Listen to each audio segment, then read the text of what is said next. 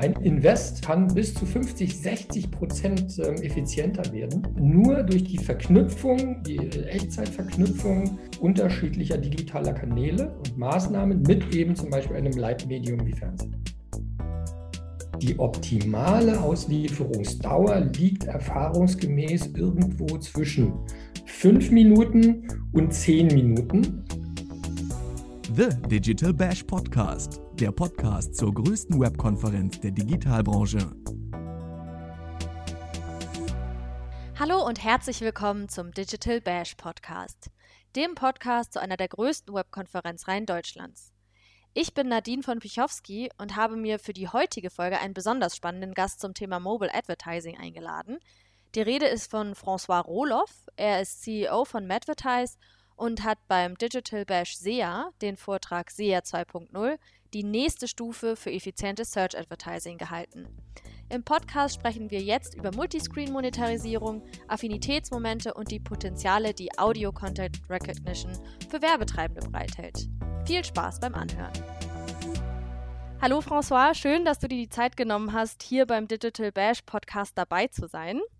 Du warst ja bei der Ausgabe Digital Bash SEA ähm, dabei und hast den Vortrag SEA 2.0, die nächste Stufe für effizientes Search Advertising gehalten und da unter anderem darüber gesprochen, dass Untersuchungen ergeben haben, dass ca. 90 Prozent der Menschen einen sogenannten Second Screen nutzen, also während sie Fernsehen gucken, zum Beispiel noch auf dem Smartphone surfen. Welche Chancen bietet denn dieses veränderte Nutzungsverhalten für Advertiser im Mobile-Bereich und gibt es beispielsweise bestimmte Zeiten, zu denen eine SEA-Kampagne dann besonders effektiv ist? Ja, hallo und äh, vielen Dank erstmal für die Einladung äh, zu eurer spannenden Podcast-Reihe. Spannende Frage auch direkt zum Eingang. Ähm, kann man natürlich nicht so ganz pauschal beantworten, denn Search ist ja ein sehr unternehmens- und auch produktindividuelles Thema ja, und als Kanal ähm, besonders performant. Und diese Performance lässt sich über die Verbindung zwischen dem eigentlichen Search, also den Search-Kampagnen und beispielsweise ähm, Leitmedien oder äh, Medien mit großer ähm, One-to-Many-Ansprache ähm, lässt sich das optimieren. Ähm, jetzt gibt es natürlich für die unterschiedlichen Produkte oder Brands auch ganz unterschiedlich äh, effizient funktionierende Zeiten. Zudem ist es, also Sendezeiten würde ich dann sagen, ähm, über die äh, sich eine SEA-Kampagne eben sehr stark optimieren lässt. Zum anderen ist es so, wir nennen das den Guerilla-Effekt, dass Nehmen wir äh, die Kategorie Automotive, ja, ein großer Fahrzeughersteller hat also äh, Search-Maßnahmen laufen aktuell. Und durch die Verbindung, die wir sie ja auch in der letzten Veranstaltung zum Thema SEA präsentiert haben, ähm, ist es so, dass wir in diesem Guerilla-Gedanken beispielsweise Fernsehzeit, also Airtime für Werbespots von anderen Automotives zum Beispiel Porsche, zum Beispiel, äh, was weiß ich, VW, Mercedes-Benz hernehmen können. Das heißt also die On-Air-Time für jeden Spot hernehmen können als Optimierungstrigger, also Optimierungszeitpunkt für die Search-Kampagnen des äh, jeweiligen äh, Automotive-Kunden, der gerade seine Search-Kampagnen optimieren will. In kurz es gibt nicht die perfekte Zeit, um diese zum Beispiel TV-basierte Optimierung zu machen. Sie funktioniert aber für die meisten Kunden und Produktcluster, je nachdem, wann die zum Beispiel optimale Fernsehausstrahlungszeit für einen bestimmten Produktcluster ist. Am Beispiel Pharma lässt sich das ganz gut erklären. Wenn äh, zum Beispiel in der normalen Primetime am Wochenende ferngesehen wird auf den öffentlich-rechtlichen, lässt sich eine besonders hohe Dichte an Pharmaprodukten feststellen. Das ist natürlich nicht ohne Grund so. Der Fernsehwerbekunde weiß ganz genau, wann er seine Zielgruppe am besten erreicht. Und genau diese Slots zum Beispiel bieten eine hervorragende Orientierung für solche Optimierungsalgorithmen bzw. Optimierungsausrichtungen. Heißt, Bayer Aspirin lässt sich beispielsweise besonders gut am Wochenende in der Primetime und sogar in der Pre-Prime, also ab 18 Uhr, optimieren. Ähm, und jede Search-Maßnahme würde dann im Guerilla-Ansatz, den wir vorgestellt haben, davon profitieren, dass eben nicht nur ein TV-Spot von Bayer für Aspirin ähm, gerade läuft, sondern zum Beispiel auch ein Ratiofarm-TV-Spot. Der muss nicht mal zu einem Schmerzmittel sein. Ähm, es kann auch ein, äh, ein Allergiemedikament sein, das beworben wird. Ähm, und all das hat einen äußerst positiven Abstrahleffekt, denn der Nutzer ist in diesen Second-Screen-Momenten natürlich besonders affin. Besonders die, die dann eben eine Google-Suche machen, sind ja nachweislich affin und sind eben getriggert durch die Inspiration Fernsehwerbung. Du hast als Stichwort in deinem Vortrag auch die Multiscreen-Monetarisierung genannt. Kannst du ganz kurz erklären, was sich dahinter verbirgt und wieso das in Zukunft für Werbetreibende immer relevanter werden könnte? Multiscreen-Monetarisierung kann man aus zwei Perspektiven betrachten. Perspektive 1 ist die des äh, einzelnen Publishers, der auf unterschiedlichen Screens Inhalte anbietet und natürlich diese Inhalte im besten Falle redaktionell produziert, monetarisieren möchte. Und diese Monetarisierung kann auf multiplen Screens äh, stattfinden. Desktop ist gelernt natürlich, da kann das gut monetarisiert werden. Beispiel ähm, die Website der Bunte ähm, unterstützt natürlich äh, und zeigt genauso Contents und Inhalte wie die Printversion, allerdings mit einer deutlich höheren Frequenz. Ähm, und die Multiscreen-Monetarisierung beschreibt eben genau diesen Prozess der Monetarisierung identischer Inhalte über multiple Screens. Dazu zählt beispielsweise auch die Einbindung der Bewerbung eigener Contents über multiple Screens, um am Ende die Monetarisierung der eigenen Inhalte auf einem der digitalen Kanäle zu unterstützen.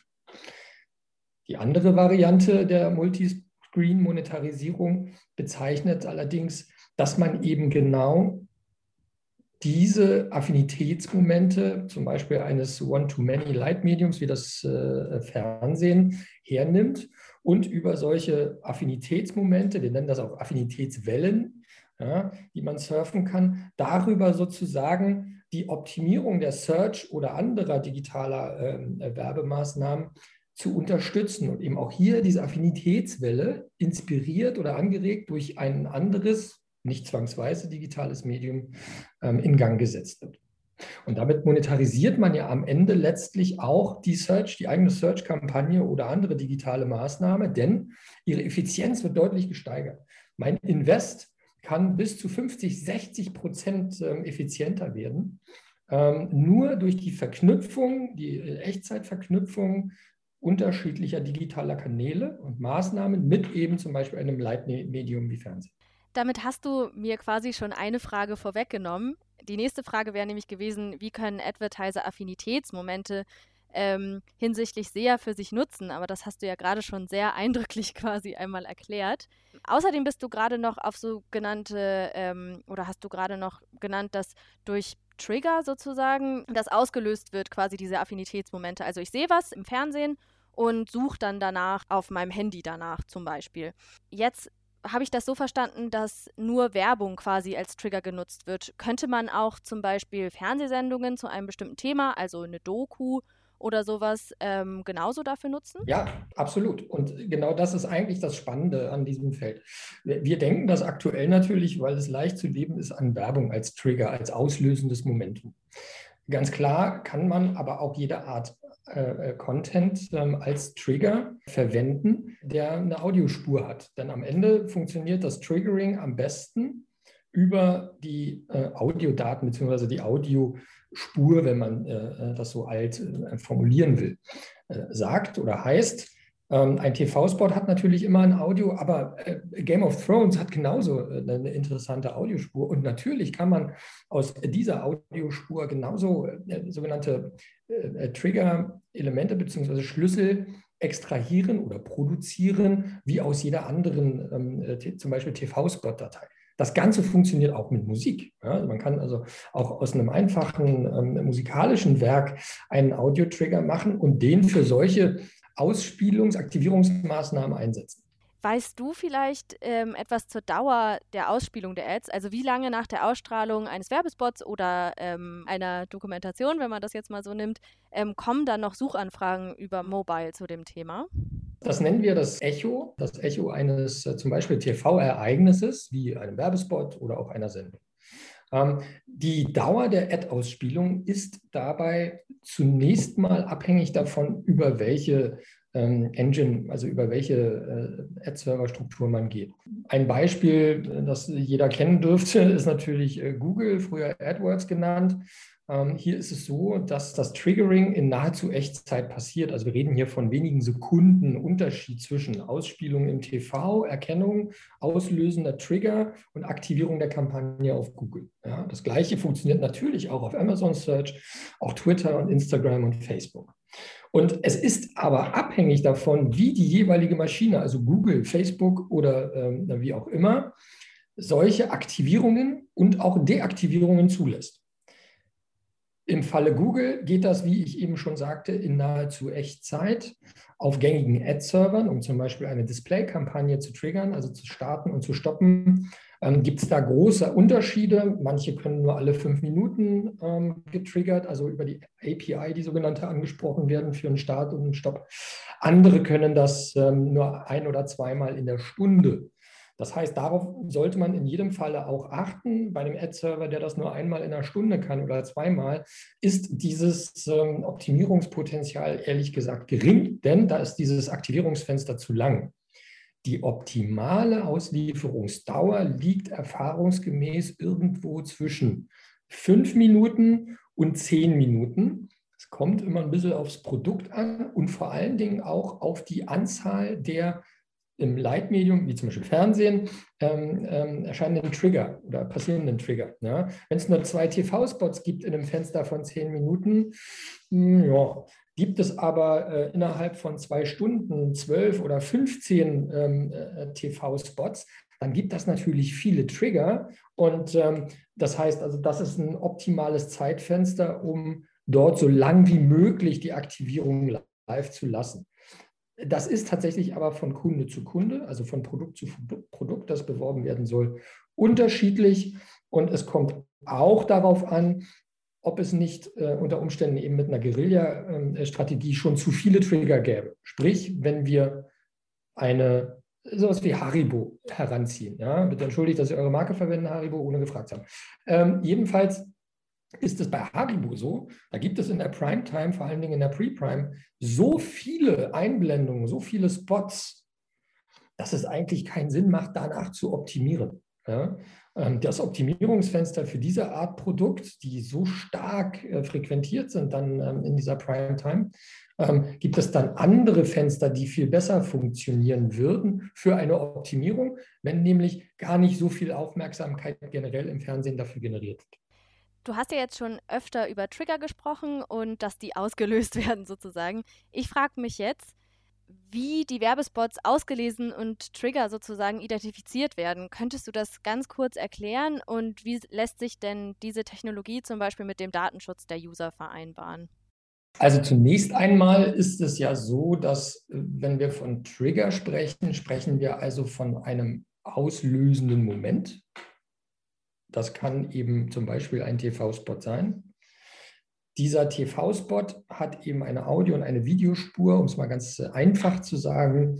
Und äh, wir machen aus jeder relevanten Audiospur eine Art Schlüssel, wenn du so willst. Schlüssel oder auch äh, anders im, im, im AdTech gesprochen, einen Fingerprint, ein sehr individueller Fingerabdruck eines Events, im zum Beispiel TV. Beispielsweise ein Werbespot. Dieser Werbespot hat eine Audiospur. Die Audiospur ist nichts anderes als, wenn man es visualisieren würde, Amplitudenausschläge nach oben und unten, je nach Frequenz im, im Audioband, ja, im hörbaren Band. Und unsere Technologie, im Übrigen auch patentiert äh, weltweit, ähm, macht aus einer vollen Videodatei mit Audiospur eine nur ein Kilobyte große Signatur oder Fingerabdruck.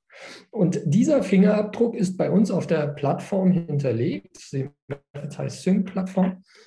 Und wann immer also eine Kampagne mit diesem Fingerprint verbunden wurde, kann dieser Fingerprint wiedererkannt werden, entweder über ein Smart Device, äh, über das Mikrofon, dass das eben eins zu eins gerade äh, wahrgenommen und passiert ist, oder aber wir können über den sogenannten Broadcast gehen. Broadcasten ist nichts anderes als stellen wir uns alle TV-Programme, die es bei uns in Deutschland oder auch weltweit gibt, vor als ein Datenstream, der durch ein dickes, fettes Datenrohr geht. Und wir hören an diesem Datenrohr je Land mit und erkennen in jedem Land in Echtzeit, wann dieser TV-Spot bzw. der von uns daraus generierte Fingerabdruck ausgespielt wurde. Und sobald wir den erkennen und dafür eine Kampagne zur Aktivierung haben, findet genau diese Kommunikation zur Aktivierung der Kampagne auf dem Ad-Server statt und damit auch automatisch die Beendigung, heißt also, wenn der Spot ausläuft oder eine andere Dauer, wir sagen Duration, eingestellt Jetzt geht es ja quasi auch bei dem System immer viel um Trigger, um das Tracking. Ähm, jetzt einmal ganz kurz in die Zukunft geblickt, weil mich da deine Meinung interessieren würde. Wie können denn Werbetreibende künftig ohne Cookies oder Identifier äh, ein personenbezogenes bzw. effektives Targeting durchführen? Und was hältst du denn äh, eigentlich von Googles Lösungsansätzen aus der Privacy Sandbox? Also, ne, ich spreche ja hier für Advertiser und nicht für Google. Und bisher hat mir Google auch noch nicht so wahnsinnig viel über die Privacy Sandbox äh, erzählt, auch wenn es ein äh, starker Partner von uns ist natürlich äh, und wir als Channel-Partner von Google die Zusammenarbeit auch sehr schätzen. Ich möchte das Thema ehrlicherweise gar nicht so hochkochen, denn wir haben hier zwei ganz wichtige Punkte zu verstehen. Eins, die IDFA verschwindet nicht. Die IDFA ist ja weiterhin da. Aber die Nutzung der IDFA für werbliche Zwecke ist in die Hände des Nutzers gelegt. Und das ist eigentlich erstmal per se etwas Gutes. Es gibt eben Menschen wie mich, die finden personalisierte Werbung gut, weil sie nicht mit nicht personalisierter, also irrelevanter Werbung langweilt werden wollen.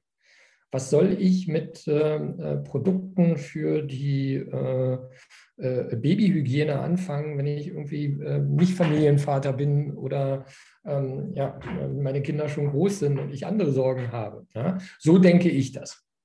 Da ist aber eben jeder individuell anders und das ist auch gut so. Und insofern finde ich es gut, dass die IDFA und damit die Entscheidung, wofür sie genutzt werden darf, wieder in die Hände des Nutzers gelegt. Das ist schon mal das eine. Es ist also keine Liberalisierung, aber es ist eine Art Demokratisierung und das ist gut.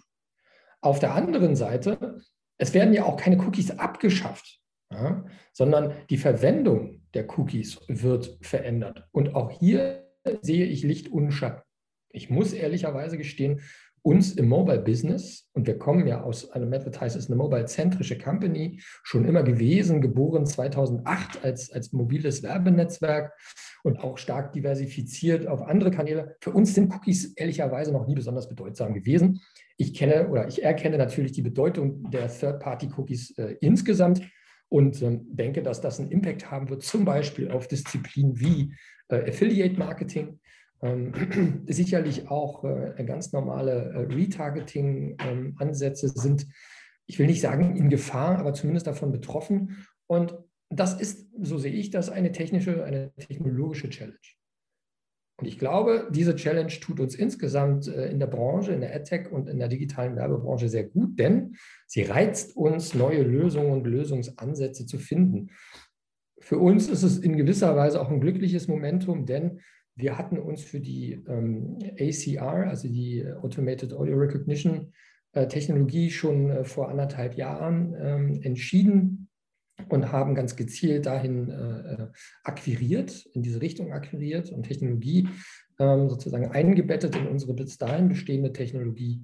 Und ähm, das ist unser kreativer Ansatz, eine Alternative zu der IDFA zu bieten, beziehungsweise einen innovativen Lösungsansatz zu ähm, ja, Targeting-Präzision und ähm, Verfeinerung der Targeting-Güte und natürlich auch Optimierung, wie zum Beispiel performanter Kampagnenansätze wie Search. Das ist die eine Seite. Die andere Seite sind die Third-Party-Cookies. Da muss ich ehrlicherweise sagen, bin ich nicht der richtige Ansprechpartner. Die genaue Bedeutung, ähm, was da verloren geht und was nicht, erschließt sich mir als Mobiler gar nicht so sehr. Und in meinem Netzwerk ähm, höre ich da jetzt auch keine großen Panikausbrüche. Insofern glaube ich, dass das Thema insgesamt vielleicht ein bisschen heiß gekocht ist gerade, was auch äh, richtig ist, denn äh, es ist natürlich ein Thema, das sehr, sehr breit trifft. Ähm, ich glaube aber, dass es, wie gesagt, gar nicht den Riesenimpact haben wird. In keinem Fall aufs Mobile Advertising Geschäft, denn wie gesagt, Mobile war schon immer eher Cookie-passiv. Ja, und Google hat ja auch gesagt, dass ähm, quasi für Mobile so Lösungen wie Flock, also Federated Learning of Cohorts, erst erstmal hinten angestellt wird, also dass das erstmal nur für Desktop gilt. Ähm, kommen wir zur letzten Frage. Da würde ich gerne einmal das Rad zurückschlagen, sozusagen auf den Trend Audio. Könnte auch eine Sounderkennung auf mobilen Geräten, etwa ja, mit der Audio Content Recognition, ein einträglicher Weg sein, um das Multiscreening werblich für sich zu nutzen? Und wie könnte das funktionieren und wo liegen denn da die Vorteile? Ja, absolut. Das ist ganz klar auch mein, mein Mantra. ähm, für uns beim Advertise zeigt sich diese Entwicklung in die Richtung ja derart, dass Audio Recognition enorm vielfältig ist. Audiosignale und damit potenzielle Audio-Fingerprints von Momenten sind äh, permanent um uns herum. Als Retailer beispielsweise mit äh, 1000 Filialen weltweit oder 10.000, völlig egal, habe ich beispielsweise in der Regel Sound, der das Einkaufserlebnis begleitet. Dieser Sound lässt sich natürlich in ganz fantastischer Art und Weise auch fingerprinten und lässt sich für einen Kunden, der eben 1000 oder 10.000 Shops hat, in der Art einsetzen, dass ist, wenn der Kunde den Shop betritt, man eine Verknüpfung zwischen dem Einkaufserlebnis und dem mobilen Device in Echtzeit schaffen kann, nämlich zum Beispiel durch die Aktivierung eines besonderen ähm, äh, äh, Shopping Vouchers. Ja? Also was weiß ich, Discount ist da so die einfachste Variante. Wobei Discount finde ich immer gar nicht so spannend, weil das ist so wenig nachgedacht, wenig kreativ. Viel cooler wäre es, wenn man beispielsweise in den HM geht und in dem Moment, wenn man in einem HM ist, ähm, dann eine Information von HM bekommt und von dem entsprechenden Store, weil ihm identifiziert wurde, dass man in dem Store auf der Schönhauser Allee ist, dass man ein ganz spezielles Angebot, eine neue Lieferung, es gab mal diese Lagerfeld-Kollektion, dass man da noch äh, drei oder fünf ähm, in einer speziellen Größe im Regal hat und dass das im Gang sowieso ist. Ähm, ganz ähnlich macht es Kia mit seiner eigenen App beispielsweise, nur dass man eben die eigene App dafür nicht zwingenderweise braucht. Man braucht nur die Audio Recognition und ähm, eine entsprechende äh, App oder andere Plattform, die es erlaubt, diese Informationen, diese zusätzliche einzublenden. Es geht natürlich auch die eigene HM-App und Co. Ja. Insofern ist also die Verknüpfung von Audio-Fingerprinting für Momente, ob das jetzt Medienkonsummomente, also gegebenenfalls Second-Screen-Momente sind oder eben Real-Life-Momente wie Shopping oder Events. Ja. Es gibt in jedem Fußballstadion eigene Soundmarken, es gibt in jedem Flughafen eigene Soundmarken. Und diese äh, Realitätsverknüpfung auf der Audioschiene sozusagen mit erweiterter Kommunikation könnte man eigentlich auch als eine Art auf Sound basierende Augmented Reality betrachten. Ja. Insofern total spannendes Thema, wie ich finde, total unterschätzt, denn auch das Audio-Fingerprinting und die Search-Optimierung ist kein Thema, das wir erfunden haben, sondern es ist ein Thema, das wir ähm, ausgebaut und weiterentwickelt haben. Ähm, haben es sozusagen äh, eingedeutscht. der, Deutsche kann das ja sehr, sehr gut, äh, das verbessern. Nein, aber äh, Spaß beiseite. Es ist tatsächlich so, dass diese Technologie als solches ähm, schon ein Weilchen existiert und die ersten Ansätze vor drei, vier Jahren gefahren würden. Es kommt erst jetzt so richtig ins Rollen, denn A, ist die Suche nach kreativen Lösungsansätzen, um die IDFA und Cookie-Problematiken zu umschiffen, ähm, ein Trigger-Moment gewesen um äh, kreativ zu, werden. Das andere ist, dass die äh, Verbindung der Realität über zum Beispiel Sound mit werblicher Kommunikation ein alternativer Weg ist, um Schwächen in zum Beispiel der Nutzung von GPS-Daten, die ja viel stärker reglementiert sind ähm, durch GDPR und auch durch ähm, die neuen ähm, äh, iOS-Regulierungen beispielsweise, dass es dafür eben Alternativen gibt und Alternativen geben muss. Und eine dieser Alternativen zu GPS-Datenpunkten, die eben privacy-related sind, ist das Audio-Fingerprinting, zum Beispiel von Store-Beschallung und dergleichen. Das ist äh, wirklich sehr spannend und gerade beim letzten Punkt bin ich auch sehr gespannt, äh, welche Ent Entwicklungen uns da irgendwie noch erwarten. Ähm, genau, vielen, vielen Dank, dass du da warst. Ja, sehr gern. Falls es dazu noch Fragen gibt äh, bei eurer Hörerschaft, Madvertise ist natürlich erreichbar über LinkedIn, äh, ganz einfach zu finden als Madvertise Group oder Madvertise S.A. Ähm, und äh, wer sich über zum Beispiel das Thema ähm, Audio, Fingerprinting und Co. informieren möchte, kann das gerne auf unserer Website tun. Dreimal w.madvertise.com slash de, um es gleich in Deutsch zu lesen. Und dort gibt es dann auch die entsprechenden Kontakte zu uns. Und äh, ja, schauen wir mal. Ich finde es, wie gesagt, auch sehr spannend und äh, vielen Dank für die Einladung. Gerne und äh, schön, dass du da warst. Äh, ich verabschiede mich dann auch von den Hörerinnen und Hörern und hoffe, dass alle beim nächsten Mal wieder mit dabei sind. The Digital Bash Podcast wird präsentiert von onlinemarketing.de, dein wichtigster Touchpoint zur Digitalbranche.